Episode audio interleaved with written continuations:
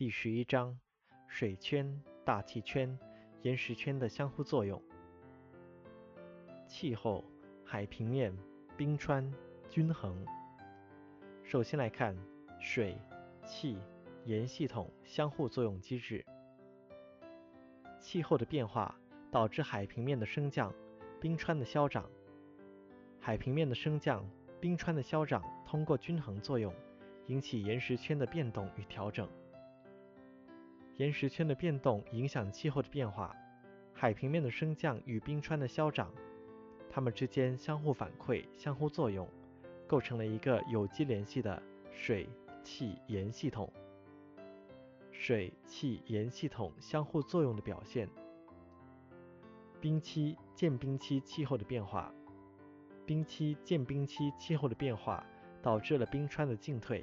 海平面的升降，水圈结构发生变化，通过均衡作用引起岩石圈的变动，岩石圈的变动引起水圈结构的调整，进一步引起岩石圈新的变动。首先来看间冰期，冰川消融，原本被冰覆盖的地面，由于负荷减少而均衡上升，冰盖融化的水回到海洋，海平面上升，海水厚度增大。海底由于负荷增加而均衡下沉，海底的均衡下沉使海平面上升幅度减小，甚至导致海平面的下降。在大陆架地区，由于增加的水层厚度由沿岸向岸边逐渐减小，因而由不等量的均衡下沉导致大陆架地区的地面，也就是地壳倾斜。冰期。中高纬地区冰盖扩展，厚度加大，被冰盖覆盖的地面，由于负荷增大而均衡下沉。冰盖的扩展将导致地面反射率的增大，气候的变冷。气候变冷引起冰盖的进一步扩展。海平面下降，海水厚度减小，由于负荷减小而导致海底均衡上升。海底的均衡上升使海平面下降的幅度减小。甚至导致海平面的上升。海平面的降低，海洋面积的缩小，使得蒸发区域变小，大陆地区的大陆度增加，世界气候将会变干。气候冷暖变化的影响，气候的冷暖变化将导致海水温度的降低或升高。海水温度的降低或升高，引起海水体积的收缩和膨胀。从而导致海平面下降或上升。海平面的升降以及海水温度的变化，导致洋流的变化，从而通过海气相互作用，导致大气环流和气候变化。大气圈、水圈、岩石圈之间的相互作用、相互影响，构成了不同的正负反馈途径与机制。气候、水的分布、地球自转速度。构造运动或形变，气候变化与地球表面水的分布，气候的冷暖变化导致冰川的进退和海平面的升降，引起地球表面水的重新分布。地球表面海洋与陆地的分布状况是：一、大陆主要集中在北半球中高纬度地区和南半球高纬度地区。海洋主要集中在低纬度地区与南半球的中纬度地区。当冰期来临，海平面降低，中高纬度大陆冰盖发育扩展，导致地球表面水的质量中心向高纬度偏移。地球表面水的分布与地球自转速度。根据角动量守恒原理，地球在自转过程中角动量是保持不变的，即。地球自转的角速度乘上地球转动惯量等于常数。地球自转的角速度与地球转动惯量成反相关关系。转动惯量等于物体体内所有质点的质量与它对旋转轴的转动半径平方的乘积的总和。在地球总质量不变的情况下，转动惯量的变化取决于半径。当冰期来临，地球表面将有较多的水以冰的形式集中分布到中高纬度大陆地区，从而使得地球表面的水的质量中心向高纬度偏移，导致地球自转转动惯量减小，从而使地球自转的速度加快。当间冰期来临，中高纬度大陆地区的冰盖融化，融水回到海洋，地球表面水的质量中心将向较低纬度迁移，从而导致转动惯量的增大和地球自转速度的变慢。地球自转速度的变化与构造运动或形变。李四光创立的地质力学学说认为，地壳运动的起源是地球自转速度的变化。在地球自转的过程中，除两极以外，地球表面上的任意点都受到不同程度的离心力作用。地球上任意点 A 在地球上自转过程中都存在一个离心力，即离心力等于物体的质量乘上 A 点上地球自转的线速度的平方除地球自转的角速度，或是离心力等于物体的质量乘上地球自转的角速度的平方乘上 A 点距离旋转轴的半径。离心力 F 随着旋转半径的增大而增大。旋转半径从赤道向两极逐渐减小，因此离心力也由赤道向两极减小。离心力可分解为两个分力，一个是垂直地面的垂直分力，它与重力作用方向相反，并与重力相抵消；第二个是与水平相切的水平分力，导致地球表层由高纬度向低纬度的水平运动。水平分力在极地与赤道都为零，在中纬度最大。地球自转速度与构造运动作用机制：一、地球自转速度快，离心力增大，使地球表层向低纬度地区移动。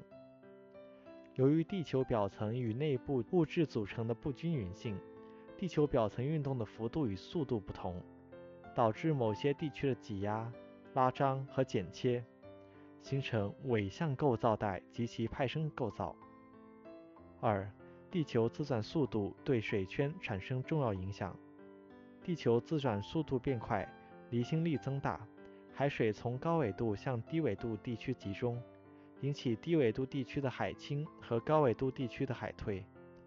地球自转速度变慢，离心力减小时，海水从低纬度向高纬度地区集中。引起低纬度地区的海退和高纬度地区的海清。三、当地球自转速度发生变化时，引起东西向切向分力与惯性力的变化。一、地球自转速度变快时，产生自西向东的切向分力，同时还产生一个与这个力大小相等而方向相反的惯性力。当地球自转速度变慢时，所产生的切向力与惯性力方向正好相反。例如，我们乘车时，当车速发生变化，就会出现前仰后合现象，车速加快，人向后倒；车速变慢，人向前倾。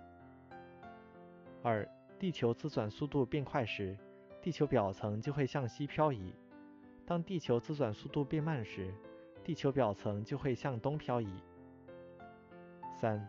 在东西向的切应力与惯性力的作用下，地球表层将发生东西向的移动。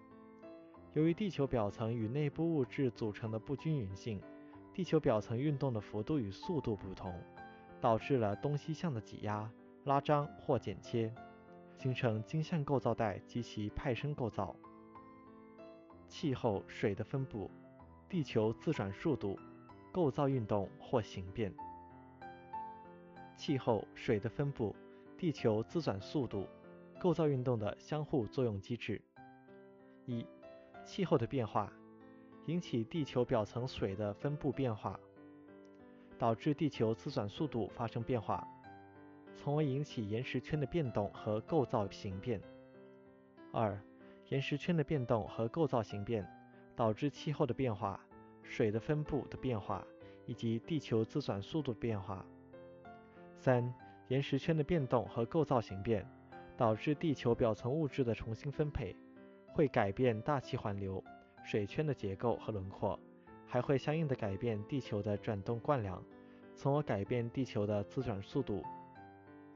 四、地球自转速度的改变会引起新的岩石圈的变动，还会通过改变地面水平切向应力改变地表水的分布，通过改变洋流运行速度以及改变大气角动量来改变大气环流与气候。地球自转速度的变化与厄尔尼诺现象之间存在着明显的相关关系。在厄尔尼诺年，由于地球自转速度减慢，赤道洋流减弱，导致赤道东太平洋永升流减弱，海水温度升高。构造运动、大气环流、水循环。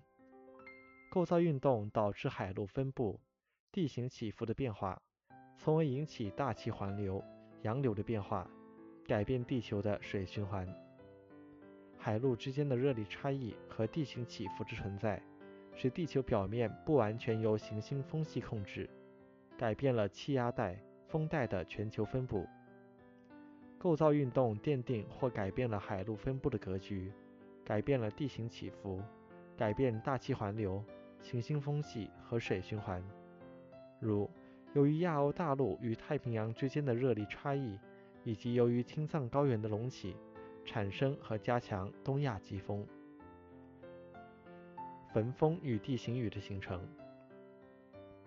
构造运动或岩石圈的变动，改变了地形的起伏，形成了山地。由于山地对气流的阻挡作用，气流上升在迎风坡形成降水，湿度降低了的气流翻过山顶而绝热下沉。使背风坡温度升高，产生焚风效应。水圈、大气圈、岩石圈相互作用，与黄土地貌。黄土的性状与成因。黄土的特征：黄土是一种发育于第四纪、灰黄色或棕黄色的特殊的土状堆积物，具有以下特征：一、质地均一，以粉砂为主；二、结构松散，空隙比较发育，孔隙度一般在百分之四十到百分之五十五。三、富含碳酸钙，碳酸钙含量一般在百分之十到百分之十六。四、无沉积层理，垂直层理发育。五、具有湿陷性，遇水后碳酸钙等可溶性盐被淋溶、流失而深陷。黄土成因的依据。黄土的成因类型不同，但大部分黄土是由于风力堆积而形成的。一、黄土主要分布在沙漠、戈壁外围，并且山者逐渐过渡，呈带状排列。二、黄土颗粒由沙漠边缘向外围逐渐变细。三、黄土坯盖在不同成因、高低起伏的各种地貌位置上，并保持相似的厚度。四、黄土的矿物组成及元素组成在很大范围内具有高度一致性，而且与当地岩石的矿物及元素组成有所不同。五、黄土中含有随地形起伏的多层重叠的埋藏古土壤层。六、黄土中发现旱生、中生植物化石和陆生动物化石。黄土地貌的类型及其形成机制。根据地貌部分划分，沟谷地貌，纹沟，纹沟是降雨时片流对地面侵蚀形成的彼此穿插的细小的沟。细沟，细沟是片流汇集形成的沟谷对坡面侵蚀形成的彼此大致平行的沟槽。切沟，切沟是细沟的进一步发展，下切加深，切过耕作层。便形成了切沟。冲沟，冲沟是切沟的进一步侵蚀，纵剖面呈现上凹形，沟壁较陡。凹沟，凹沟是冲沟的进一步发育形成的横剖面宽阔、谷底平坦、纵剖面坡度和缓的沟槽。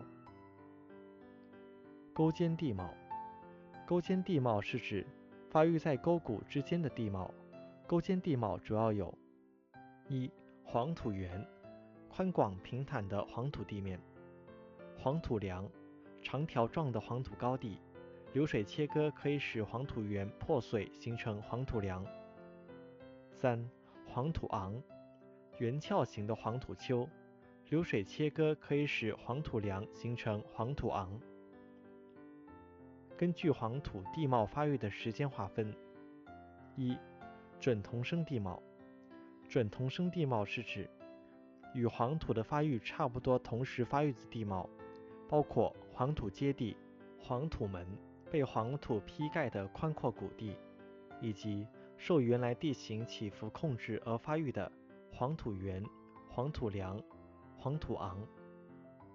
后生地貌，后生地貌是指黄土形成以后发育的地貌，包括上述沟谷地貌。以及侵蚀切割形成的黄土梁、黄土昂，还包括由于侵蚀在沟谷边缘形成的黄土柱和黄土桥。根据地貌发育的过程划分：侵蚀地貌，即黄土受侵蚀而形成的地貌；二、黄土堆积地貌，即在特定的原始地形基础上，黄土堆积覆盖的结果；三、前蚀或称湿蚀地貌。即由于黄土中碳酸钙等可溶性盐被淋溶流失而呈现形成的地貌，主要包括黄土叠。黄土叠是指由黄土遇水湿陷而形成的浅叠形洼地。黄土陷穴，地表水汇集到节理裂缝中进行潜蚀而形成的洞穴。黄土桥，黄土地貌的发育与水圈、大气圈、岩石圈相互作用。黄土地貌的发育受制于原始地形、黄土的堆积以及水的作用。黄土地貌是水圈、大气圈、岩石圈相互作用的产物。原始地形，原始地形条件是岩石圈运动以及岩石圈与水圈、大气圈相互作用的结果。黄土堆积，黄土主要是风力吹蚀干燥松散地面。将以粉砂为主的细粒物质搬运到合适的地点堆积形成的松散堆积物，是大气与岩石相互作用的产物。水的作用，水的侵蚀、溶蚀、潜蚀和淋滤是黄土地貌发育的重要动力。水圈、大气圈、岩石圈相互作用与冰川、冰原地貌。首先来看水圈、大气圈、岩石圈相互作用与冰川、冰原作用。冰川形成的条件：一、气候寒冷，当年均温度低于零度时，大气降水主要以降雪为主；当降雪量大于消融量时，就可能形成冰川。因此，水、气相互作用是冰川发育的必要条件。二、地面平坦。平坦的地面可以接纳雪，在中低纬度地区，没有高山高原就不会有冰川的发育，而在高山高原的形成与岩石圈的结构和变动有关，所以岩石圈的作用也是不可忽视的。冰川作用，冰川作用广义上泛指冰川的生成、运动和后退，狭义上仅指冰川运动对地壳表面的改变作用。包括冰川的侵蚀、搬运和堆积。冰川作用包括冰川的侵蚀、搬运、堆积作用。首先来看冰川的侵蚀作用。挖蚀作用主要是指冰川自身的质量与冰体的运动，使底床基岩破碎，冰雪融水渗入节理裂隙，时动时融，使裂隙扩大，岩块不断破碎。被冰川挖起，并与冰洞结在一起运走的情况。影响挖蚀作用的要素主要包括挖蚀作用的强度与效果与气候、地形条件以及水的相态变化。第一，当组成底床的岩石节理裂隙比较发育，岩石比较破碎时，挖石的效果显著。二，当岩石比较致密，节理裂隙不发育时，挖石的效果不明显。三、当底床起伏发生变化时，在迎冰坡上磨石作用表现明显，在背冰坡上挖石作用占主导地位，形成羊背石。第四，在海洋性气候区，冰川运动与变化比较快，并且有比较多的融水参与，挖蚀作用强烈。第五，在大陆性气候条件下，冰川运动与变化相对比较缓慢，并且融水的参与比较少，挖蚀的作用就弱一些。第六，在地形起伏比较大、重比降较大的地方，冰川运动与变化比较快，挖蚀作用强烈。第七，在地形比较平缓的地方，冰川运动与变化相对比较缓慢，挖蚀作用较弱。下面来看磨蚀作用，主要指冰川夹带着石块，在自身质量作用下，在运动过程中对底床的研磨作用。磨蚀作用往往形成磨光面或镜面、擦痕、磨蚀沟等。冰蚀作用的强度与效果与气候、地形条件与水的相态变化密切相关。搬运作用。即冰川对侵蚀下来的物质从一个地方运移到另一个地方的过程。冰川搬运作用与气候、地形条件以及水的相态变化密切相关。一，在海洋性气候区，冰川运动变化比较快，有较多的融水参与，搬运作用效率高。二，在大陆性气候条件下，冰川的运动与变化相对比较缓慢。融水较少参与，搬运作用效率低。三，在地形起伏比较大、纵比较大的地方，冰川运动与变化比较快，搬运作用效率高。四，在地形比较平缓的地方，冰川运动与变化相对比较缓慢，搬运作用的效率较低。冰川堆积作用主要发生在冰川边缘以及地形发生变化的地方。与气候、地形条件以及水的相态的变化有关，是大气圈、水圈、岩石圈共同作用的结果。当温度升高、降雪减少时，冰川融化退缩，冰川所携带的物质就会堆积下来。冰川融水会对冰川堆积物进行改造，或携带其他物质在冰川外围地区堆积。冰原作用。冰原作用是指发生在冰原环境下的侵蚀、搬运和堆积作用。冰原泛指不被冰川覆盖的气候寒冷地区。冻土是指处于零度以下的含有冰的土层或岩石。溶冻作用，溶冻作用是指融化与冻结交替进行的过程。随着冻土区温度周期性的正负变化，地下水相应的出现相变与迁移。当土体与岩石裂隙和孔隙之中的水发生相变时，体积发生变化，即发生膨胀与收缩，从而引起土体的变形、岩石的破碎和物质的移动。冰川地貌，冰川地貌是冰川作用下形成的地貌，可以划分为冰蚀地貌、冰气地貌和冰水地貌，分别是冰蚀作用。冰川堆积作用、冰融水作用形成的地貌。首先来看冰蚀地貌。冰川谷，冰川谷是冰川侵蚀形成的平底宽谷，形状类似 U 型，又称 U 型谷。冰斗，冰斗是冰川源头三面陡峭环绕，一面为出口，类似于围棋的积雪洼地。刃脊。刃脊是冰川谷之间或冰斗之间长条状的尖锐山脊。角峰，角峰是冰斗之间或冰斗与冰川谷之间形成的角状山峰。羊背石，羊背石是冰川谷地或是冰川侵蚀作用的地面上形成的石质小丘。坡缓，背冰坡陡，迎冰坡光滑，背冰坡破碎。冰器地貌。冰器物，冰器物是由冰川搬运堆积下来的大小混杂的碎屑物质。冰器物中巨大的石块叫漂勒，夹带在冰川底部的叫底气，夹带在冰川内部的叫内气，位于冰川两侧边缘叫侧气。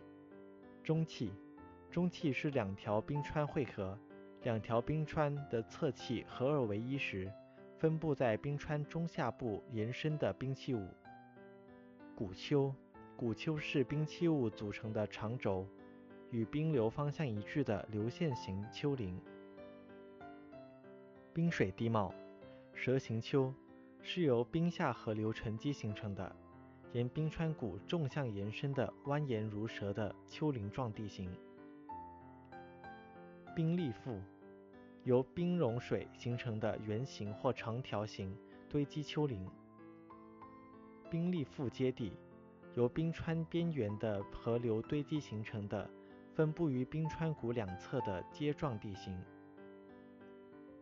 郭穴，冰水堆积物中埋藏冰融化后形成的圆形洼地。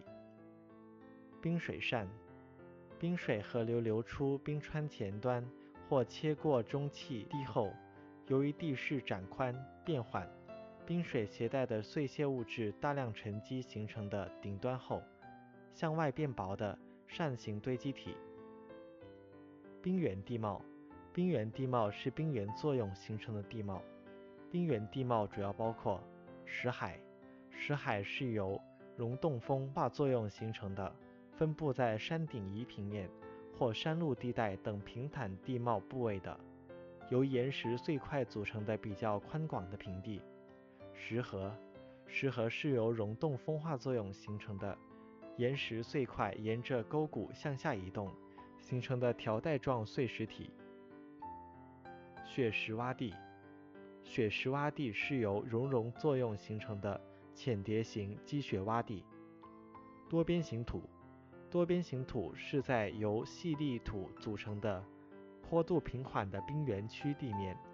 由冻裂形成的多边形裂隙围绕的，中间略有凸起的地面或土体。石环，石环是由出力围绕的石质多边形土。冰丘，冰丘是因膨胀作用使土层局部隆起形成的丘状地貌。